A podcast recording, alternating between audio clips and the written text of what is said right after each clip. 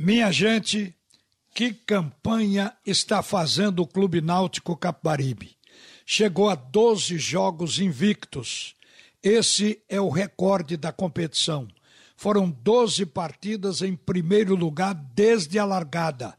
26 pontos conquistados até aqui. São sete vitórias, cinco empates, nenhuma derrota. Fez 20 gols. Tomou apenas seis gols o aproveitamento do Náutico é de 72,2%. O primeiro ataque é do Goiás, porque fez 22 gols e o Náutico fez 20. A melhor defesa é do Goiás, porque tomou cinco gols e o Náutico tomou seis. Mas o Náutico é primeiro, disparado, e o time do Goiás é o quinto colocado com 20 pontos. Aí está a grande diferença de aproveitamento dentro de campo. O aproveitamento do Náutico é de 72,2% alto. Virou uma máquina. Jogo intenso, mantém esse padrão jogo a jogo.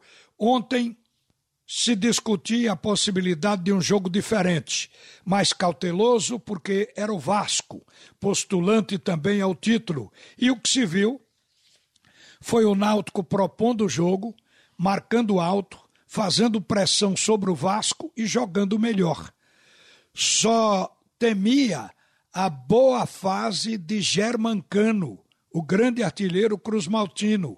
O que se viu foi o cano ilhado pela boa marcação do Náutico, reduzindo a sua liberdade de finalizar. Ele pegou cinco vezes na bola e deu dois chutes sem riscos, fracos, em cima do goleiro Alex Alves. O Náutico foi superior ao Vasco. Embora o time carioca tenha conseguido a grande chance com Morato de chegar ao empate. Um novo erro defensivo do Náutico por não afastar a bola da defesa.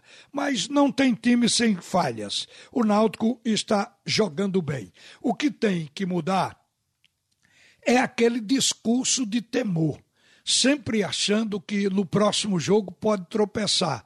Na verdade, pode acontecer. O próximo jogo vai ser o Brasil de Pelotas dentro dos aflitos na próxima quarta-feira. Mas eu diria que o Náutico está cotado como favorito para este jogo, porque na verdade o Náutico vem jogando o melhor futebol entre os 20 que participam ou os outros 19 que participam do grupo.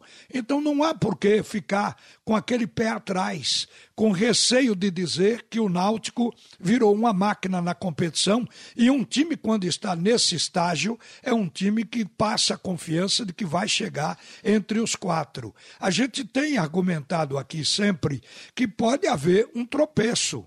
É normal da competição. É um estirão de 38 partidas. O Náutico já levou 12 aí, ganhando e empatando, não perdeu nenhuma. Mas pode acontecer. Isso não significa dizer que o time vai mudar. O Náutico já encontrou um padrão, uma maneira de jogar. Agora é torcer para que o Náutico mantenha os melhores jogadores sempre como seus titulares.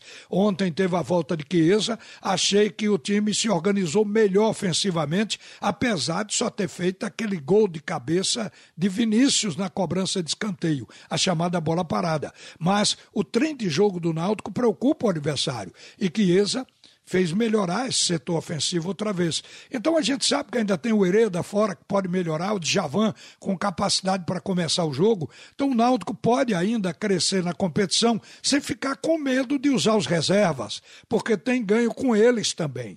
Então isso é que passa a confiança para que o discurso e o temor mudem. E passe a ser plenamente confiável e o torcedor viver de alegria. O futebol tem que se viver o momento, e o momento do Náutico é o melhor da competição. Hoje eu tenho certeza que o Alvirrubro diz com satisfação e de peito cheio que o time dele está jogando melhor do que todos os que estavam cotados e se apresentavam como favoritos. Está melhor do que o Vasco, está jogando melhor do que o Curitiba, melhor do que o Cruzeiro e vai cruzar com o Curitiba mais adiante. E aí vai ser um duelo realmente para o Brasil inteiro acompanhar para ver quem é o melhor.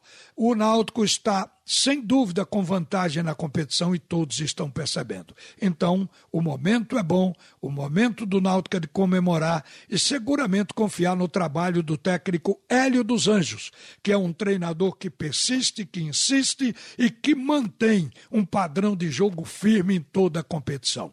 Uma boa tarde, minha gente. A seguir, o primeiro tempo do assunto é futebol com Roberto Queiroz.